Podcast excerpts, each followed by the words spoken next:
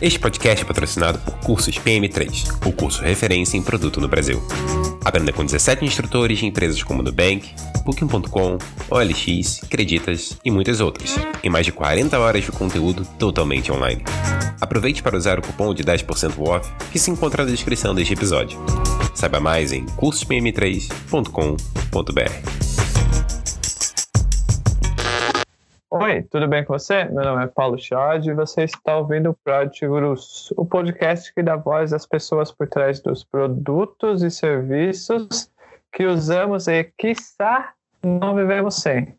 E você que deu play nesse episódio, se você procura polêmicas, parabéns. É missão cumprida, cumprida, missão concluída, porque esse episódio terá polêmicas, porque ela é a dona das polêmicas na comunidade de produtos, se eu posso falar assim. É, seja bem-vindo ao Project Gurus. Anilice ou Anilice Gripe. Tudo bem, Anne? É Anelice Gripe, tudo bem. É, muito obrigado por ter aceitado o convite, por ter arrumado um tempinho nessa sua agenda concorrida. Tá andando, viaja o Brasil inteiro fazendo provocações e polêmicas. E muito obrigado, viu? É, eu que agradeço o convite, é sempre uma honra para mim falar para a comunidade. E é, o podcast acho que é uma tecnologia bem bacana da gente usar, porque as pessoas hoje, assim como eu, estão rodando por aí. Então, se a gente está no metrô, está no avião, está no ônibus, está no carro, a gente tem a oportunidade de adquirir um pouco mais de conhecimento.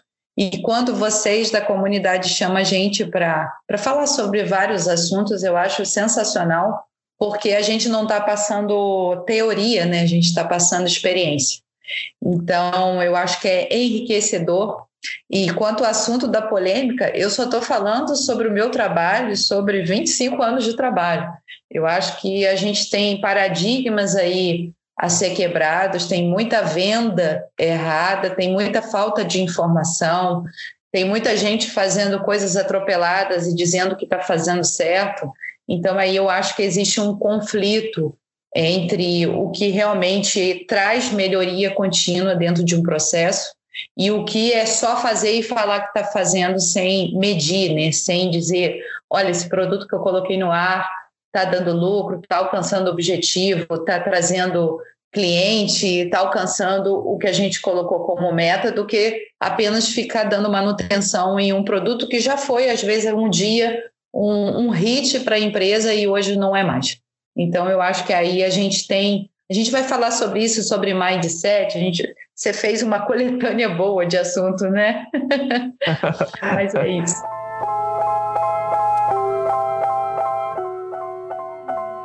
É, você falou, você já mencionou que tem é, 25 anos de, de carreira.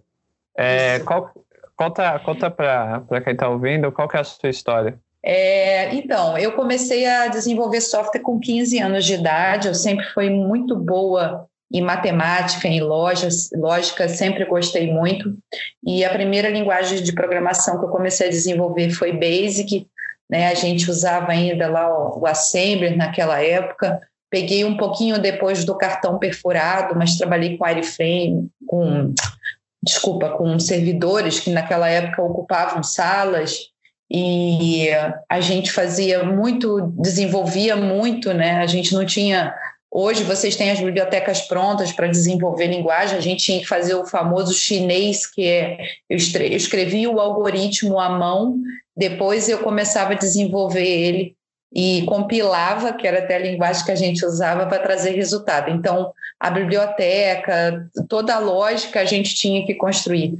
E eu desenvolvi software durante nove anos, então, do Basic, eu passei para DBase programado, Clipper, Fortran, C, C++, é, Java, é, PHP e HTML foram as últimas linguagens. ASP, é, foram muitas linguagens assim, porque quando a gente aprende a, a, linguagem estrutural, a lógica não vai ter muita diferença. O que vai contar é a lógica, né? Inclusive, eu trabalhei e estudei é, uma linguagem de programação chamada Haskell, que hoje o pessoal que trabalha com Python conhece um pouco dessa linguagem, mas é uma linguagem funcional, totalmente diferente da estrutural.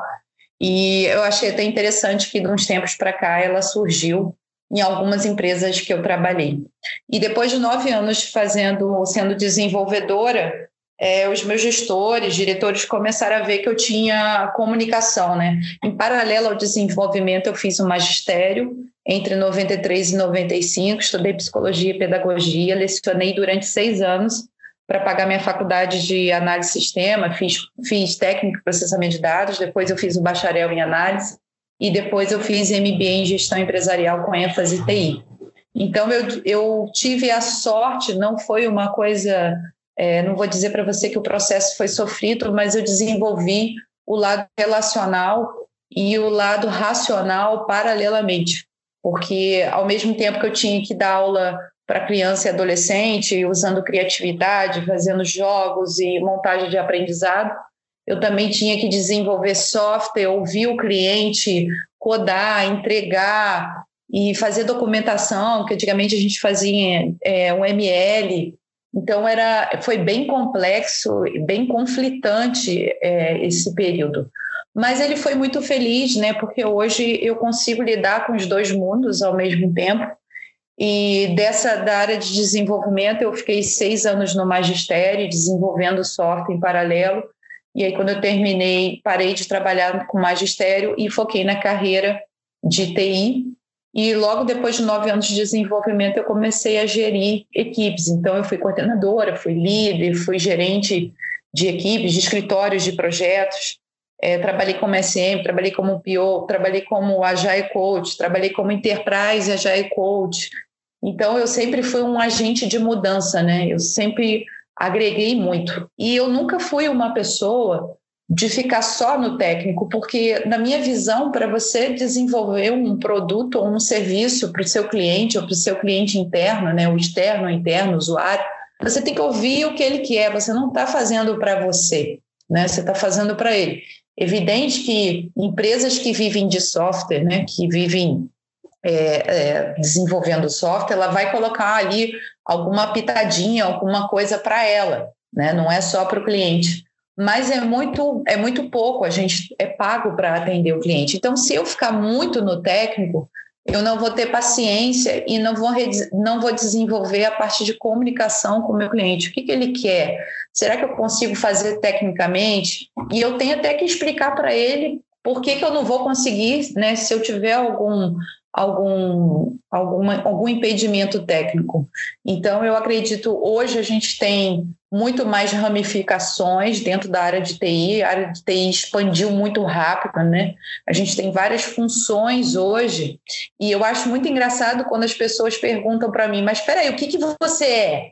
Né? Porque hoje eu sou consultora de TI, hoje eu entro dentro das empresas e faço transformação de digital e ágil. E eu não tenho esse label, né? Eu passei por muitos, muitas funções e muitos papéis. Então, ah, se ela não é PO e nem Product Manager, ela não pode falar de produto. Ah, se ela não é SM, se ela não é Agile Coach, ela não pode falar de processo e pessoas. Então, eu acho isso uma certa até ignorância, porque o aprendizado ele não tem limite, o nosso cérebro não tem barreira, e quem se coloca nessa posição de ficar numa bolha está na defesa. Eu sou bom nisso aqui, eu vou me manter nisso aqui e não vou olhar o que está ao redor.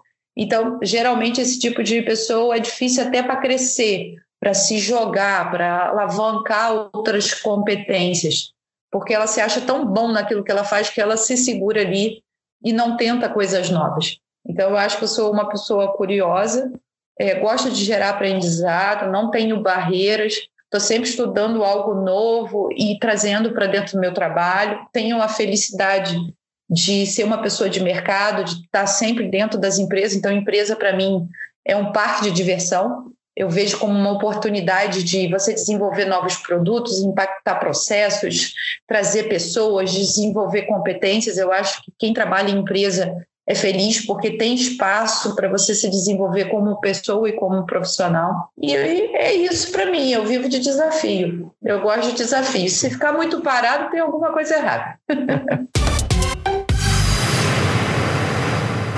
Então, o que você acha da seguinte frase? É, os números não mentem, mas eles também não sentem. É, porque quando a gente fica na parte, a gente vê algum, alguns indicadores né, entre empresas e eles são muito, é, estão muito relacionados só ao financeiro ou à quantidade de pessoas, é sempre o ganho, né? A gente sabe uhum. que monetizar um produto ou um serviço, você pode fazer ele de várias formas. Mas é incrível que eu não vejo as empresas preocupadas com a satisfação de quem está desenvolvendo aquilo. Né? Eu sempre é, tive isso na minha cabeça que quando eu trabalho numa empresa, eu tô, é, eu fui buscada para ajudar as pessoas a realizar o sonho delas. Então, se eu não estou feliz ou se eu estou fazendo algo que eu falo assim, olha, esse indicador está errado. Olha, o cliente está reclamando disso, a gente precisa melhorar. E eu não estou nem aí com a satisfação de quem está desenvolvendo ou de quem está recebendo. Eu acho que sim, olhar os números, os números não vão sentir. Porque quem sente essas coisas somos nós que estamos consumindo ou estamos ouvindo quem está consumindo para desenvolver. Então, eu acho que a gente tem que medir é, uma aplicação, um web, um sistema de, várias, de vários prismas, que eu diria para você, com vários atributos. Não só a monetização, mas o que, que a gente pode, até para ter flexibilidade de ouvir quem está desenvolvendo e inovar, melhorar, fazer novas versões, entendeu? Eu Sim. concordo.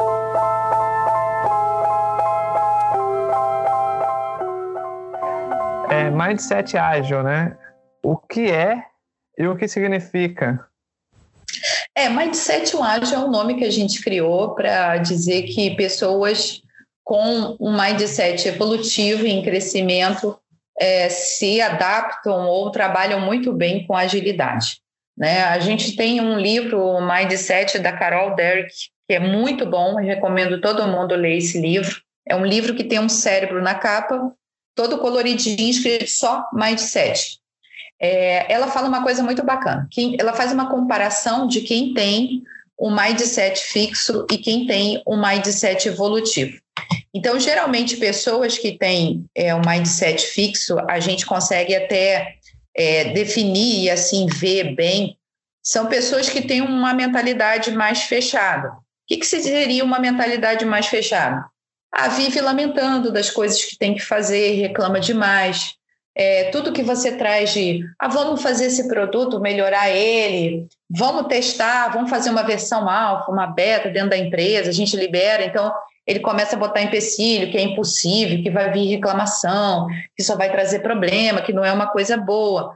É uma pessoa estagnada, ou seja, esse profissional ele fica confortável, ele fica na zona de conforto, ele não busca novas soluções, ele não busca nenhuma carreira profissional, é, sofre com o que diz, então ele não se mexe, e se alguém chega perto dele e fala, poxa, fulano, está todo mundo participando da transformação, está todo mundo dando a sua opinião sobre o produto, e você não falou nada, você não quer nada, e ele se sente incomodado por as pessoas ainda terem que ir lá e, e cativar ele, né? E ele é dominado pelo medo. Então, ah, se eu entro nesse negócio de transformação, vão querer que eu comece a falar. Eu não gosto de falar. Vão querer fazer integração, começar a me chamar para reunião para falar sobre o produto. Eu não gosto de gente, não quero falar, ah, não gosto de pessoas. Então, esse tipo de mindset, que a gente fala que é um mindset fixo, porque ele está fixado na mente da pessoa. A pessoa acha que esse tipo de comportamento é o melhor que ela pode ter dentro da empresa e que ele, ele tá, ela está ótima naquela posição, está na zona de conforto. Então, por isso que a gente fala que é mindset fixo ou ter uma mente fechada. Já quando a gente fala mindset de crescimento evolutivo, são pessoas que têm a mente aberta, são pessoas que estão sempre dispostas a aprender, estão sempre envolvidas na, resolu na resolução né, das coisas que acontecem, nos impedimentos, nas barreiras. É, segue mesmo com crítica. Então, ah, eu acho que você não deveria virar PO agora. Por quê? Ah, porque eu acho que você ainda está muito novo, mas eu estou estudando, estou fazendo curso, vou tirar certificação. Ah, mas eu acho que isso não é para você, não. Né? Então a gente vê a diferença do mindset fixo, que tem medo, para o outro que tem um mindset evolutivo. Ele vê oportunidade, ele cria oportunidade para ele mesmo. Ele aceita essas críticas é, construtivas, né? Quantas vezes pessoas que estão de fora veem um comportamento da gente que a gente até estava achando que podia ter, mas a gente não tinha uma certeza e alguém fala para você, cinco pessoas falam a mesma coisa para você do seu comportamento e você fala, é, realmente esse tipo de comportamento é tóxico, eu tenho que parar de fazer isso. Então eu aceito, eu internalizo, eu melhoro né? E sem lidar com medo. Aí eu tô com medo de fazer, entrar nesse produto aí para desenvolver. Mas vai dar certo, eu não tô sozinho, eu tenho um time comigo. Se eu precisar estudar, eu estudo. Se eu precisar fazer um curso, eu faço. Se eu precisar visitar uma outra empresa para ver como é que funciona, eu vou fazer. Então, o mercado hoje, ele quer pessoas que tenham mindset evolutivo, mindset de crescimento e o que a gente chama de mindset ágil. Por quê? Essas pessoas, elas não criam burocracias, elas não criam barreiras nem impedimentos, elas criam soluções. Elas são movidas em resolver, fazer acontecer, funcionar. São os verdadeiros agentes de mudança que a gente chamava nas empresas antigamente. Eu trabalhei numa empresa que eu fiz parte de um grupo de agentes de mudança. E era muito engraçado que esse grupo devia ter umas 25 pessoas, era uma pessoa de cada área, e a gente falava sobre os produtos, falava sobre o que iria entrar no mercado, como iria, e dali era muito legal porque saíam vários é, cenários que poderiam acontecer. Então a gente tem uma visão mais aberta sobre o que precisa ser feito em termos de, de processo, de produto, a gente participa mais. É claro que às vezes a gente dá uma opinião que o outro amigo ouve e tem uma opinião melhor, né? Mas a gente que tem essa, essa característica de evolução, a gente está ali todo mundo para aprender e para se ajudar. E é muito engraçado porque antigamente essas pessoas, que é o meu caso, eram vistas pelo resto da empresa com mindset fixo como as malucas, as inquietas, as que nunca estão satisfeitas, é claro que tem gente que tem um comportamento realmente para isso. É, só, só reclamam. Mas a gente reclama ou vê que algo vai dar errado e corre atrás do certo. Ó, isso aconteceu, nós vamos é, fazer esse tipo de correção nesse período e ver como vai se comportar para melhorar o produto. Então, a gente tem uma visão mais madura né, dos problemas que podem acontecer e como podem agir. E todos estão preparados para agir. Então, hoje, quando a gente está falando de transformação digital, não é criar uma, uma direção né, uma diretoria de transformação digital, uma gerência de transformação digital. Não, o digital ele tem que estar no produto, no principal produto da empresa. O digital é a empresa, então ele tem que expandir para todas as áreas. E quando a gente começa a falar de menos burocracia, menos desperdício, mais participação, mais ideias, mais inovação, a gente começa a trabalhar com o quê? Mindset ágil e evolutivo. Porque o fixo só dá para trás. Ele não vai trazer a produção, a produtividade profissional que a empresa está pedindo naquele momento. Então, são pessoas que, se elas não quiserem mudar, tende a ficar no canto até não ter mais trabalho ou até querer se aposentar, porque tem isso também, né? Tem, tem muito. É a famosa zona de conforto. Isso aí. É, PO, né? A gente já, já mencionou a palavra PO, Product Owner, algumas vezes aqui. Você tem uma ilustração, que é uma das mais geniais, né? Ah, obrigada. Que deveria que deveria todas as empresas deveriam colar isso na parede. Tá no MASP, ao lado de Tarsila do Amaral. É, que, é o que, pare, que é o Pareto do Pio. Esse é, o, esse é o nome, né? Inventei o nome aqui, Pareto do Pio. É, tem como você explicar, você que está ouvindo, o link dessa, desse post com esse com esse desenho vai estar na descrição, então clica agora aí no link. Enquanto é, isso, a Anne... procurando aqui para eu poder explicar. Enquanto isso, a Anne responde para a gente, explica para a gente como que ela resolveu, por que, que ela resolveu fazer esse, esse desenho, da onde veio, surgiu a ideia e o que significa.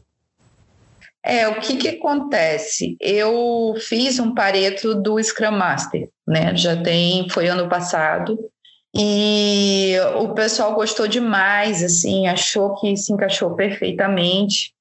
É, algumas pessoas até me questionaram: por que, que você está fazendo Pareto? Você é de TI. Bom, só para lembrar, eu fiz MBA em gestão empresarial com ênfase em TI. Então, eu estudei bastante todas as áreas da empresa, métodos, diagramas. Então, por isso que eu fiz o Pareto. E aí, quando eu fiz o Pareto de SM, é, muitos amigos meus que são é, POs falaram: Poxa, isso é discriminação. Você faz com, com SM e não faz com PO. Né? Eu já tinha feito uma, um mapa mental do Agile Coach. De vez em quando eu venho umas inspirações assim e eu blá, né? faço os desenhos. Eu gosto dos desenhos porque eu acho que visualmente atinge todo mundo. Né? Artigo tem gente que gosta de não gosta de ler, podcast tem gente que não gosta de ouvir, mas o desenho ele impacta você, você para para ver, né? E eu sempre gostei de desenhar. E eu falei, ah, legal, vou fazer um pareto de pior. E aí, quando eu estava para fazer o pareto de pior, a amiga que me pediu falou assim: Ah, eu acho que quando você fizer o pareto de pior, vai dar muita é, como que você disse, não é conflito, mas muita treta. Sim. E o, GS, o SM já tinha dado, porque as empresas que trabalham com pessoas dividindo papéis, então, seja Dev, SM, Dev, PO, é, Design, PO, Teste, PO, as, as empresas que trabalham com isso, quando você desenha o Pareto, você mostra que tem muita coisa ali para fazer. Então, o que, que fica claro quando você vê? Tem muita coisa que eu não estou fazendo. Então, por isso que dá muita treta. Então, vamos lá, consegui abrir o de o DPO, tá? Então, o que, que eu coloquei? A gente tem que gerir o produto e tem que ter uma certa liderança. Se eu preciso ter autonomia é, dentro do meu processo, que autonomia que eu preciso ter? Eu preciso escolher o que, que vai entrar, o que, que vai trazer mais valor de negócio. O que, que é valor de negócio? É que vai atingir a meta que a empresa ou o usuário eh, precisa. Então, eu tenho que colocar aquela feature agora, porque há duas semanas, daqui a duas semanas, quando ela for para a produção, ou se ela já for para a produção, eu já vou ver o resultado dela. E aí eu já consigo programar o que, que vem depois no roadmap. Porque se, se a aceitação não for boa, eu posso mudar o meu roadmap, eu posso mudar o meu backlog para melhorar essa aceitação do usuário. Então, eu tenho que ter essa flexibilidade. E se eu chegar como PO impondo no time, o que, que acontece? O time não faz, faz mal feito, entrega de qualquer maneira, põe o produto no ar cheio de bug, né? não testa, faz correção em produção, que é o que a gente vê. Então, ele perde a credibilidade. E aí você vê que o PO não tem liderança. Né? As pessoas não veem ele como alguém que conhece o produto, que está ali para tirar a dúvida. Eu já fui em reunião com o PO, o, time ali perguntando, e o PO, não sei, mas como você não sabe? Como você não sabe o, como que o usuário vai querer? Se vai querer em todos os browsers, se vai querer em Android, em iOS. Ah, não perguntei, não sei. Como é que a pessoa vai para um planejamento sem saber as coisas mais básicas de um produto? Entendeu? Então você vê que falta planejamento, falta liderança, falta competência para desenvolver o papel, falta acompanhamento de, de gestor, de gestão de pessoas. Então a gente vê por isso que o desenho dá treta, porque não é o desenho que está errado, é como a gente está conduzindo o processo dentro da nossa empresa, entendeu? Entendi. E aí a gente tem ali, ah, vamos lá, tem 80%, eu tenho desempenho dos produtos, eu tenho ciclo de vida dos produtos, ah, eu tenho desempenho dos produtos, eu preciso saber com que se eu estou botando no ar, está atendendo a minha expectativa ou não. Para isso, o PO tem que trabalhar com critérios de aceite. O que, que são os critérios de aceite? O que, que meu usuário vai aceitar quando eu entregar? Ah, se eu entregar em PDF e não entregar em XLS, o usuário não vai querer. Então, para que, que eu vou entregar em PDF se ele já falou que ele não quer em PDF? Então, eu tenho que ver esse desempenho, não só dos produtos, mas de satisfação do cliente também. Eu tenho o ciclo de vida do produto. Quanto tempo esse produto vai ficar no ar? Né? Se esse produto ficar no ar muito tempo, ele está me dando renda, ele está pagando o meu time para ele ficar no ar, ele não está pagando mais. Então, beleza, vamos começar a ver se a gente vai implementar alguma nova versão dele ou se a gente vai tirar ele do ar.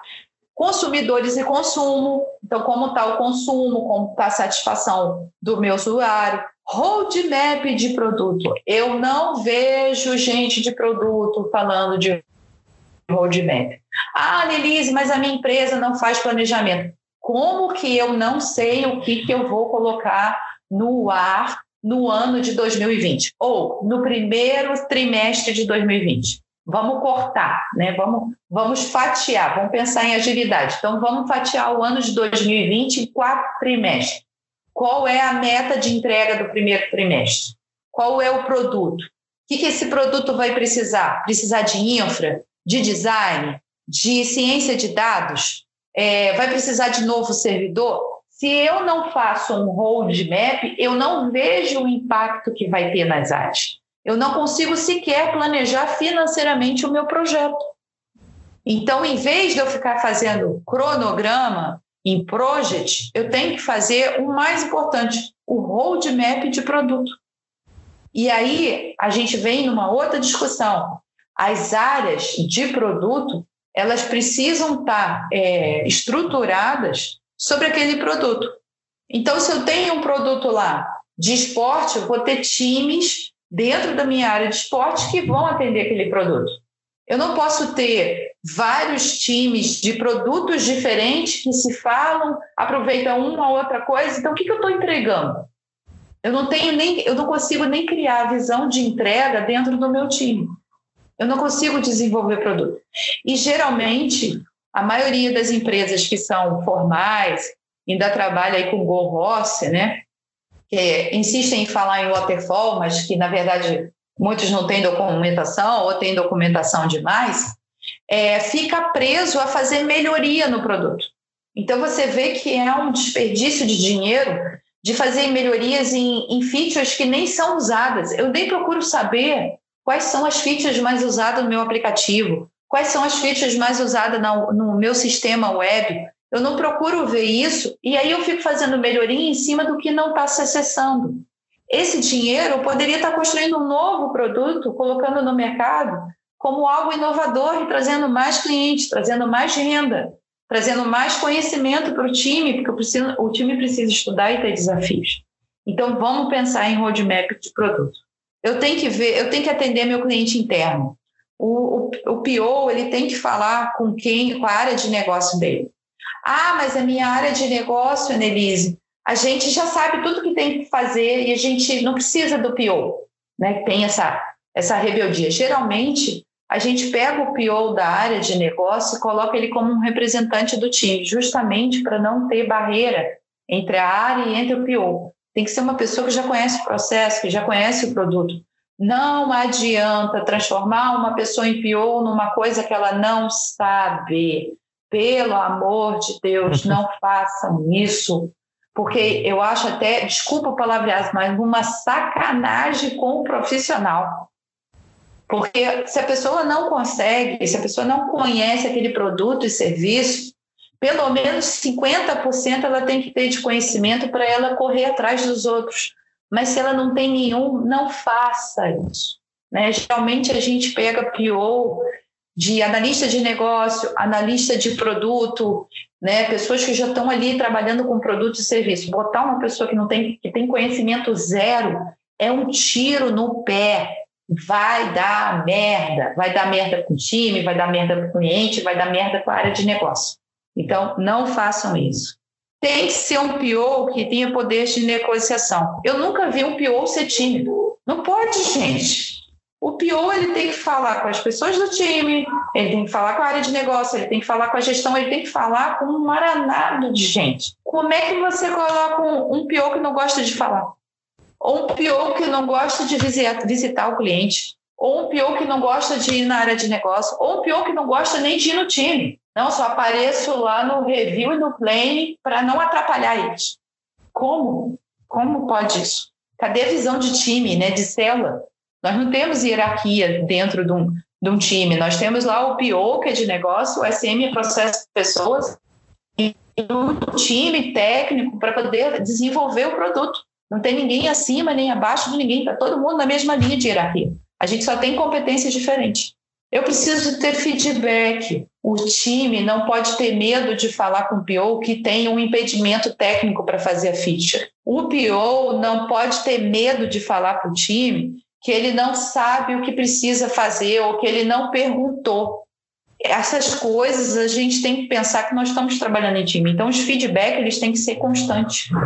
Eu preciso, como PO, participar das reuniões, sim. O Product Manager que é um cara com uma visão mais estratégica da empresa, que ele faz mais benchmark, tá, o olhar dele é mais lá para fora, ele precisa ter contato com o PO para trazer o que, que ele está vendo que pode ser melhorado dentro dos produtos.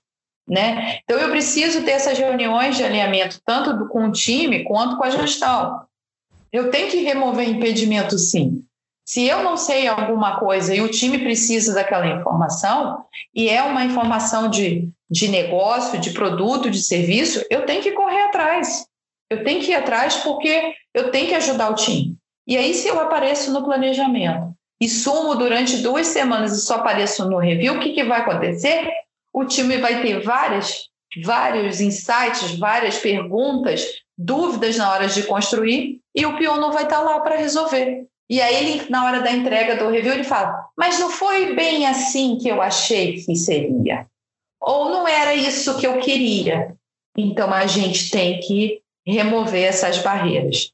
Não é obrigatório o PO participar de stand-up, né, de daily meeting, mas se ele participa duas, três vezes por semana, ele sabe que pé que está o desenvolvimento do que ele pediu. Ele sabe quais os problemas que o time está chegando.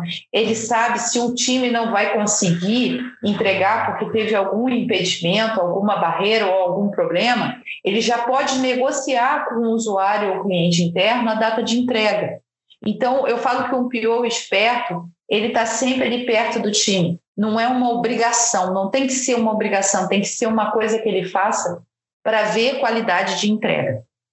Eu tenho os boards, então eu participo de reunião de, de status, eu participo de direcionamentos do time, OKRs, é, é, reuniões de A3 para saber como é que está o andamento mensal de cada entrega dos trimestres. Então, eu tenho essa interação, eu participo de uma visão mais estratégica da empresa. Eu tenho a estratégia, eu tenho que pensar que se eu tirar aquela feature ali do backlog e colocar a outra para outra ter mais engajamento, trazer mais valor de negócio, é, eu tenho que ter a estratégia de comunicar ao meu cliente, meu usuário, a estratégia de passar conhecimento para o time. O time não tem conhecimento sobre esse produto e vai precisar desenvolver. Beleza, vou tirar três dias, vou colocar o pessoal numa sala de guerra e vou explicar para eles tudo o que é o produto e como ele vai ter que funcionar. Isso é estratégico. Eu preciso das pessoas para trabalhar e fazer meu produto. Eu tenho benchmark, porque mal ou bem isso é uma função muito maior do PM, do Product Manager, do que do PO, mas se ele não tiver em sintonia com o que o Product Manager está pedindo, ele não vai conseguir entender ou entregar o que de fato tem valor para a empresa e para o cliente interno. E eu tenho as tecnologias. Outro dia me perguntaram num post no LinkedIn, Annelise, o PO tem que ter conhecimento técnico? Não, não tem. Mas se eu tiver muita entrega técnica, se eu for pensar, por exemplo, times de plataforma, full stack, que trabalha com back-end, geralmente o PO vai ser com conhecimento muito mais técnico do que de negócio. Então, o perfil do time, o perfil do produto é que vai ditar o quanto ele precisa ter de conhecimento técnico ou não. E aí, quando a gente vai para 20% de liderança, a gente está falando de como eu vou lidar com o time, então fazer roadmap, participar dos plane, review, fazer brainstorm com o pessoal sobre. Ah, eu pensei em fazer um produto assim, o que, que vocês acham disso? Né? É, a opinião do time técnico é importante. Ver a qualidade de entrega, ver melhoria contínua, pensar na carreira dele, porque o PO ele tem sim um degrau para subir, que é o Product Manager Mas para ele subir esse degrau, ele vai ter que fazer pesquisa, ele vai ter que ser um bom negociador, pensar em modelos de negócio, isso junto com a estratégia, ter uma comunicação boa, né? Como eu fico feliz quando eu vou num evento e eu vejo um produto Owner falando do produto dele com tanta convicção, falando de indicador, de meta, os impedimentos que teve para fazer o produto, como ele passou por essas barreiras. Isso dá um orgulho na gente enorme. Você está vendo que ele está fazendo o trabalho dele, mas ele está pensando na carreira profissional dele também. Principalmente aprendizado e ensino. Eu não posso ser um pior orgulhoso. Eu tenho que pensar que o time tem conhecimentos que eu não tenho ao longo da minha vida e que eu preciso entrar em contato com eles e negociar. Eu preciso, às vezes, aprender um pouco mais do que eles têm para me falar para eu poder fazer um produto melhor. E eu preciso olhar para o mercado. Né? Eu não vou ficar ali, se eu estou vendo que a empresa não está investindo no produto, que a empresa não está pensando em resultado, eu vou ficar ali, eu vou morrer junto com a empresa. Então, como é que o mercado está? Quais as melhores práticas que o mercado está trabalhando? Quais são as melhorias contínuas? O que, que eu faço para melhorar meu produto? Qual tipo de tecnologia que está sendo mais usado lá fora? Então, é uma pessoa antenada. E por isso, acaba, quando a gente tem a, depois de um tempo trabalhando como Product Owner, eu vou ver que 20% das minhas tarefas, o valor vai ter 20% das minhas tarefas operacionais, porque eu já vou estar fazendo isso automaticamente, eu já aprendi, já, já sei lidar, já é o meu dia a dia, e 80% do valor vai estar no domínio de negócio, que é o que vai me puxar para frente, é o que vai me desafiar como um profissional.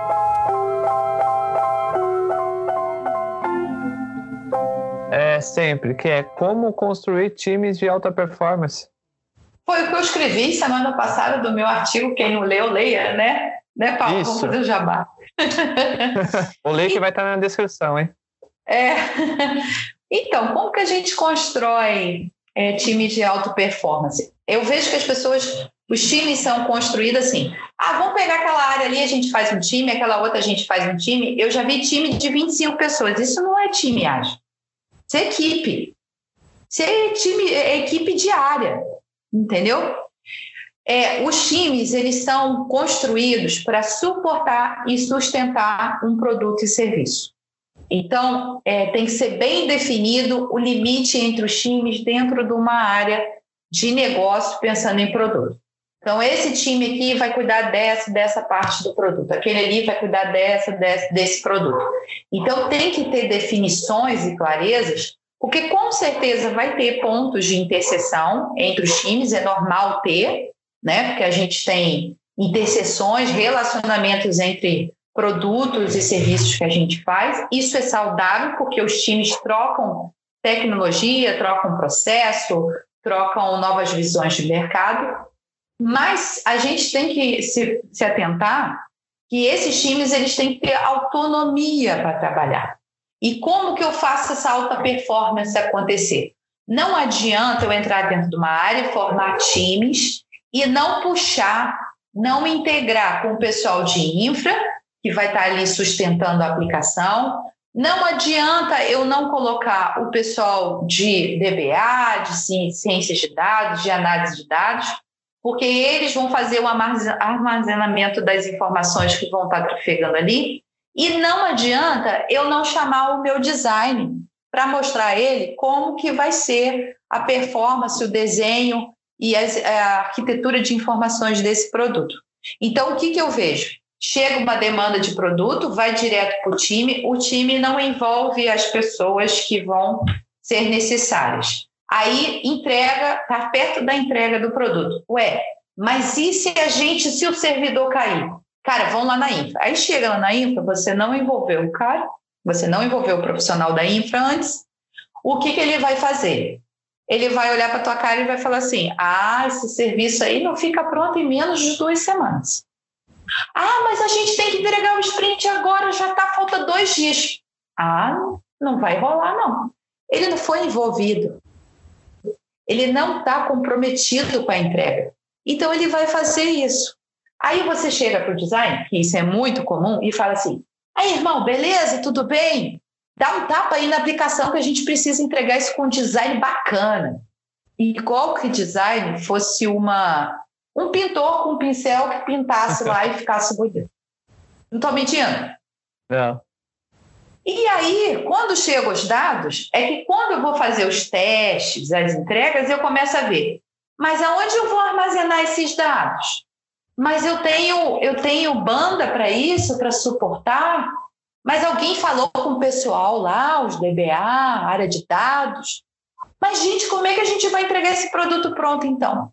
Então, assim, o time de alta performance é aquele que entrega um produto pronto, sem bug ou com o mínimo de bug possível. Nós somos de TI, sabemos que é praticamente ilusório e, e impossível entregar alguma coisa com bug, né? sem bug. Sempre vai com bugzinho. Mas eu tenho que entender assim, esse bug ele tem que ser muito pequeno, que ele fique escondido ali e não estrague nada, porque se ele for um pequeno que vai crescer, ele vai te derrubar. Então eu tenho que tratar o bug como aquele bichinho de estimação e ficar olhando ele ali. Ele pode me quebrar. E aí a gente tem times de performance quando a gente envolve as pessoas. Quando a gente tem um líder em vez de um chefe. Eu já vi gerente chegar em reunião e falar pro diretor: o time não entregou porque fez corpo mole. O problema é deles. Opa, cara pálida. Você só é gerente porque existem pessoas embaixo de você. Se não houvesse um grupo de pessoas que estão desenvolvendo o produto, não precisava ter gerente. Se você fala eles, aqueles, o time, você está se colocando a parte, fora daquele grupo de pessoas. Então você já começa a ver um perfil de chefe e não de líder, um perfil de medo, egoísta tentando tirar o dele da reta e botar toda a culpa no time. E aí é engraçado que, no mesmo momento, o diretor vira e fala assim: Mas espera aí, esse time não é seu? Você não se comprometeu com a data de entrega? Então você tem que fazer alguma coisa. Qual a primeira coisa que esse gerente vai fazer? Chegar lá, tirar todo mundo do trabalho e dar esporro na galera, porque entregaram fora da data, porque entregou com bug. Ou seja, ele não se envolve com as pessoas, ele não cria relacionamentos de confiança, ele fica só com o chicote na mão, é, entregando coisas e dando esporro se, não, se na entrega não é na data prevista e acordada ou se vai com bug. Então, o time de alta performance, ele é, ele existe, existe, não é lorota. A gente consegue fazer time de alta performance, a gente consegue fazer, mas a gente precisa essa, essa, esse pensamento tem que vir de cima para baixo. Eu tenho que vir do CEO e do diretor para baixo. Todo mundo tem que estar tá comprometido para fazer com que o chão de fábrica consiga trabalhar com mais liberdade, com mais autonomia e com mais credibilidade, porque as pessoas, quando se sentem valorizadas, elas trabalham mais felizes e elas entregam mais valor. Eu já ouvi, eu já ouvi gestor na frente da equipe falar a seguinte frase: é, foda-se a experiência do cliente, o que eu quero é vender. É o que mais tem, né, N? É.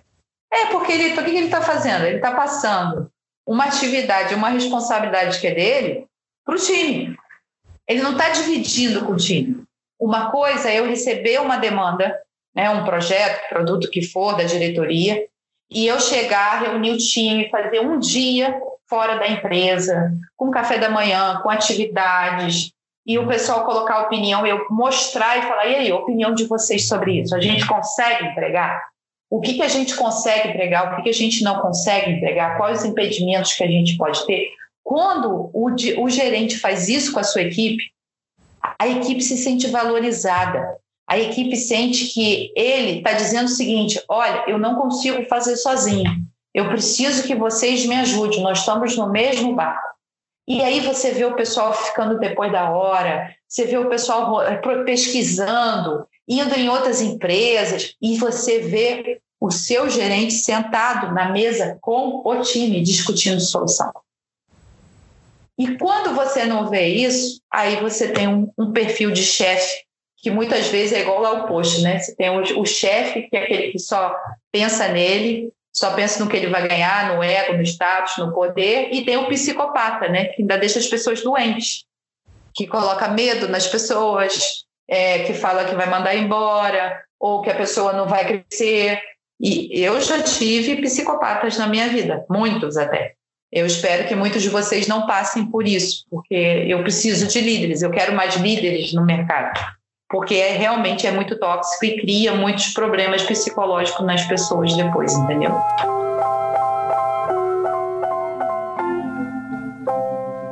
É, você que está ouvindo, todas as referências que a professora, consultora, mestre, ídola N está falando aqui no, no, no, episódio, vai estar tá na descrição do, do episódio, vai estar tá no LinkedIn, vai estar tá em tudo que é lugar que eu puder compartilhar, vai estar. Tá.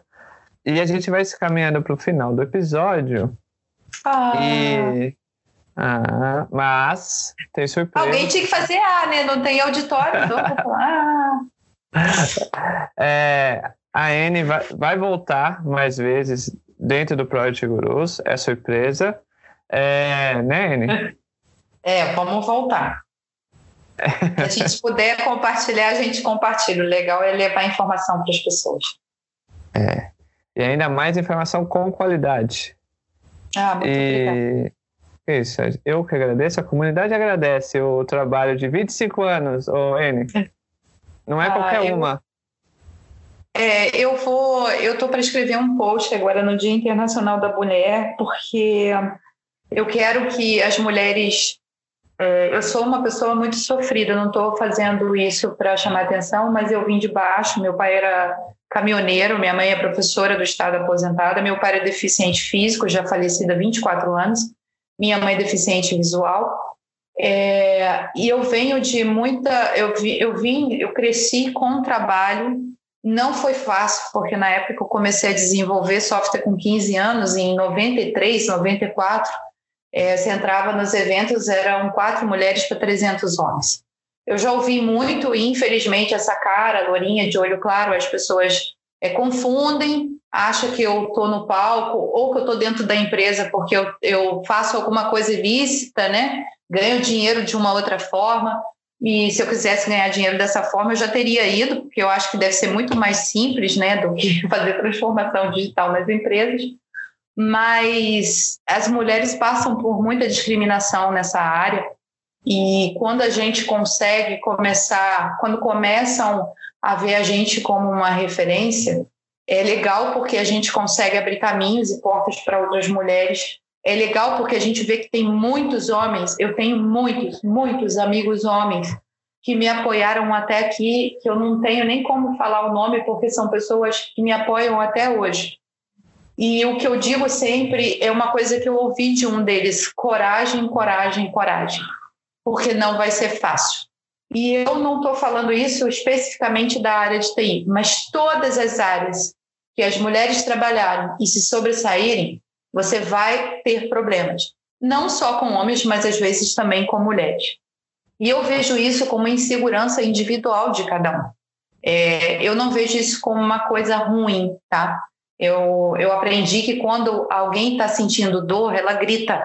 Ela grita, ela ataca, ela usa de outros meios para derrubar você.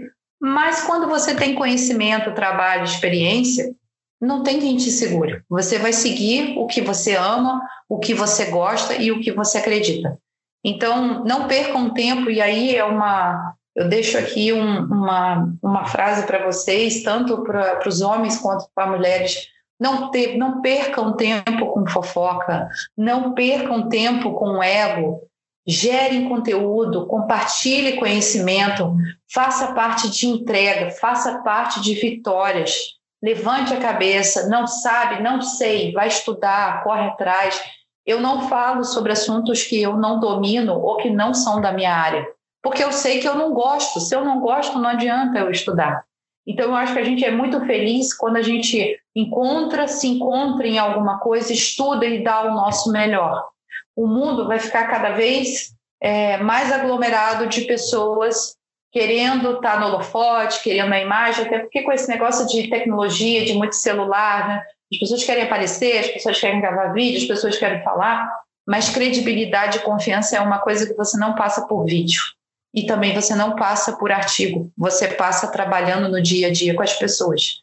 Então, vá para as comunidades, façam conexões, criem relacionamentos, façam parte de produtos, de serviços, de entregas. É assim que a gente cresce. E, por favor, não sou, não, não fale que eu sou famosa, porque eu tenho horror dessa palavra. É, eu prefiro falar que eu sou conhecida pelo meu trabalho. É, são muitos anos de trabalho pelo Brasil todo. Eu sou muito feliz em ter acertado o que eu amo fazer. Eu gosto muito do meu trabalho, eu amo estar com as pessoas. E quando a gente ama o que a gente faz, a gente não trabalha oito horas, a gente trabalha 24 horas por dia. Então, fica aqui o meu desabafo ou a minha sugestão para a vida das pessoas, mas é só para encerrar esse trabalho que a gente fez hoje, que foi bem legal. E é com essa mensagem que eu me despeço. Muito obrigado, você que deu play no, nesse episódio. Já sabe, Annelise Grip no, no LinkedIn se conecta, é, vê na agenda dela, lá no site dela, onde ela vai estar pelo Brasil e chama para tomar um café. Você paga, claro, porque ela não tem obrigação nenhuma de pagar café. Você paga, bate o papo com ela é, e você vai aprender demais, porque nesse, nessa uma hora que a gente vai ter um papo, eu aprendi demais e eu saio uma pessoa totalmente diferente desse papo. Então, eu ah. espero eu espero que você que está ouvindo se sinta assim também. Então, muito obrigado, N. Eu que agradeço. Entre no meu site, precisar de mim para alguma coisa. O Paulo, assim como o Paulo entrou em contato comigo pelo LinkedIn, qualquer pessoa pode entrar. Eu estou sempre solista, eu sempre respondo os e-mails, as mensagens, Twitter, LinkedIn. É, demora às vezes um pouquinho, porque viajo muito, né? mas sempre respondo, sempre ajudo. Então, assim, não fique com vergonha, não tenha medo de mim, eu não mordo. é, e eu, é um prazer ajudar as pessoas, eu estou aqui para ajudar as pessoas, essa é a minha missão. Então é isso. Muito obrigado de novo você. Tudo está na descrição, todos os links. É, tchau. Fui.